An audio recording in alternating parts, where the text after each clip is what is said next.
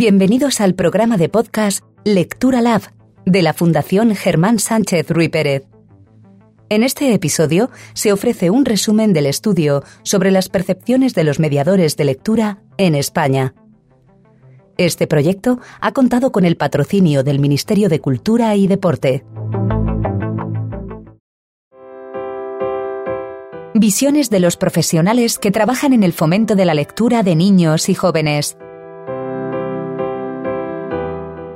Este podcast recoge las conclusiones más relevantes del estudio cualitativo que la Fundación Germán Sánchez Ruy Pérez ha desarrollado para indagar sobre las percepciones de los mediadores de lectura que trabajan con niños y jóvenes, entendiendo por tales a las personas cuya actividad profesional consiste en favorecer el acceso a los libros y potenciar las competencias para la lectura como forma de ocio, así como fomentar el interés y práctica de esta actividad. En este caso en los segmentos infantiles y juveniles de la sociedad. Se ha otorgado prioridad al diálogo con los participantes en el proyecto, extractando las visiones de los profesionales del fomento de la lectura sobre cuestiones como el objeto de su trabajo, la evolución de los comportamientos y necesidades de los destinatarios de su labor, o las oportunidades de mejora del impacto de sus acciones. Como se ha trabajado con discursos, hemos creído interesante organizar la información como si se tratara de una gran frase, que tuviese la capacidad de resumir todo el torrente creativo de los participantes con una sintaxis como la siguiente. Los aspectos estructurales, es decir, las percepciones de los profesionales sobre las organizaciones que trabajan en el fomento de la lectura con los más jóvenes. Las ideas sobre los propios sujetos activos del fomento de la lectura, es decir, los profesionales de la mediación lectora. Las percepciones sobre los sujetos pasivos, los destinatarios de la acción de fomento de la lectura, es decir, los niños y los jóvenes las visiones de los profesionales sobre el contenido fundamental que se utiliza como objeto de su trabajo, es decir, la literatura infantil y juvenil. Y por último, las propuestas o acciones para innovar y mejorar el impacto de su trabajo que han surgido en las diversas sesiones. Las organizaciones. Las mediaciones lectoras pueden estar a cargo de trabajadores encuadrados en instituciones, como las bibliotecas públicas o las escuelas, o pueden ser desarrolladas por profesionales independientes o pertenecientes a organizaciones dedicadas a la lectura, que operen ante los destinatarios finales, familias o niños o jóvenes. En las sesiones de trabajo se aprecia una inquietud sobre el grado de esfuerzo de las bibliotecas públicas en términos cuantitativos. Responda a la realidad o no, esta impresión es el sustrato sobre el que parece que se desarrolla el trabajo de los participantes en las conversaciones. La segunda nota que emerge de los diagnósticos es que las bibliotecas tienen como gran desafío el trascender más allá de su público habitual. Se considera que ofrecen unas actividades satisfactorias para una audiencia de familias o lectores jóvenes convencidos, pero que no son capaces de atraer y fidelizar a nuevos participantes. La preocupación en torno a la falta de coordinación de las acciones es algo que se aplica al trabajo en las bibliotecas, pero también se enuncia como una nota crítica general sobre el fomento de la lectura en España.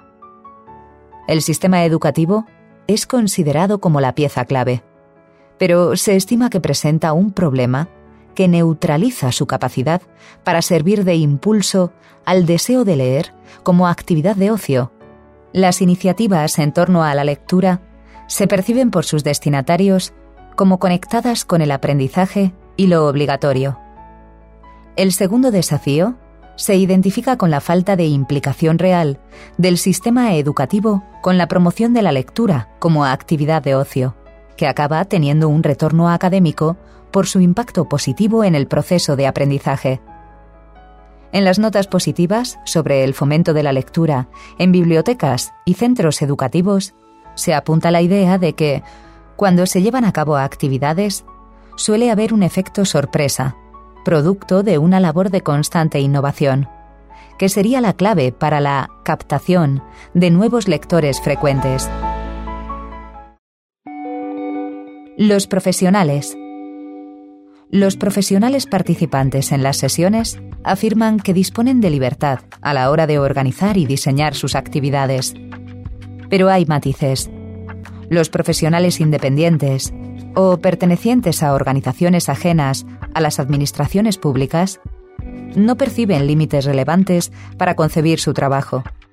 Pero los funcionarios de bibliotecas o del sistema educativo sí cuentan con cierto grado de estandarización en la tipología de acciones a realizar. A su vez, hay una diversidad de ideas en función del entorno. Los profesionales que trabajan en las bibliotecas piensan que hay un grado de conocimiento de los gustos literarios de niños y jóvenes muy profundo, pero quizás haya una cierta prevención, autoimpuesta, a la hora de correr riesgos en la prescripción literaria. En el caso de las personas que trabajan en centros educativos, se percibe la tensión entre las propuestas al margen de lo curricular y la prevalencia de lo académico. A los profesionales de las librerías les resulta evidente que tienen una información muy detallada sobre el panorama literario, pero suscita autocrítica el hecho de que se está muy pendiente de las tendencias en boga a la hora de prescribir. Esto es percibido como una consecuencia lógica de una menor tolerancia al riesgo, porque la viabilidad de su labor depende de la viabilidad económica de las librerías. Los mediadores otorgan la importancia que merece al papel de las redes sociales en el actual esquema lector, como espacio en el que se divulgan, a través de los perfiles de algunos algunas fans, propuestas originales de textos literarios. No obstante, hay también una mirada crítica sobre la preponderancia de las prescripciones de esos nuevos medios frente a las recomendaciones clásicas en algunos casos se desconfía de la calidad de los criterios que se usan en Internet, así como de la ausencia de sesgos inducida por intereses comerciales. El nuevo ámbito de trabajo en Internet habría surgido con claridad desde la pandemia, no solo por la mayor atención que se debía prestar a las redes sociales, sino porque se empezaron a organizar acciones de fomento de la lectura para niños y jóvenes en remoto sin que esa dinámica se haya formalizado o se hayan establecido sistemas para gestionarla. A pesar de esta clara consolidación de lo digital, se prevén inseguridades y ciertos conflictos derivados de dos observaciones. Que muchas personas prefieren las experiencias presenciales y que ha habido una sensación de saturación digital el desafío ahora sería retener a los nuevos usuarios que se han ganado gracias a la oferta virtual. Los destinatarios. Uno de los puntos más relevantes en cualquier ejercicio de fomento lector es el que se refiere a la relación con los destinatarios de ese trabajo. La primera nota caracterizadora es que se percibe una completa desinhibición de los jóvenes que se declaran no lectores. Esto coincide con lo observado en el estudio sobre jóvenes y lectura, publicado hace un año por la Fundación Germán Sánchez Ruy Pérez. Hay una autocrítica muy compartida entre los participantes en los diálogos respecto a que la mayor parte de la actividad se centra en los lectores y no se tienen diseñadas acciones para acercar a los no lectores a este mundo. También es recurrente la idea sobre la importancia creciente de los géneros literarios y las temáticas como ámbitos en los que los lectores frecuentes se encuentran a gusto. No resulta sorprendente que los mediadores vean como crucial el papel de la familia, siendo muy importante que los progenitores se interesen en que sus hijos lean y sean proactivos en su interés por las bibliotecas y otros centros culturales sería más decisivo aún que la lectura en el tiempo de ocio sea algo habitual y compartido en el ámbito familiar. Los niños y los jóvenes parecen vivir muy influenciados por las narraciones que tienen algún contacto con la imagen, en el sentido de que las series, películas y diversos tipos de cómic son materiales literarios muy eficaces y con las mismas competencias que las propuestas más tradicionales, en cuanto a lenguaje y formato y resultan muy apropiados para aprovecharlos en el fomento de la lectura. Los profesionales son capaces de describir la imagen que tienen los niños y jóvenes sobre los mediadores. Lo cierto es que en las conversaciones sobre este asunto se aprecia una diferencia entre la visión que tendrían los lectores más jóvenes y los que no son aficionados a la lectura. En el primer caso, el imaginario más reiterado es el de que los mediadores son personas preocupadas por la exigencia de calidad. En el segundo, estaría compuesto por tópicos y por el influjo de lo que captan desde el ámbito escolar, en torno a la obligación y la evaluación académica. Hay otro apartado sobre el que se ha hablado con profusión, las inquietudes de los progenitores. Los profesionales perciben en ellos un cierto desasosiego ante la llegada a la preadolescencia, con un proceso de abandono de cualquier entusiasmo lector. Obviamente no en todos los casos. En estas etapas y en los años posteriores, también se detecta la tendencia a considerar los libros como el último baluarte, frente a, por ejemplo, los móviles. Estos nunca son vistos como aliados de la lectura, a pesar de las apps vinculadas a este hábito y que muchos adolescentes utilizan con asiduidad. Por todo, se rebajan las expectativas y se acepta que lean lo que sea, con tal de que dediquen tiempo de ocio a la lectura.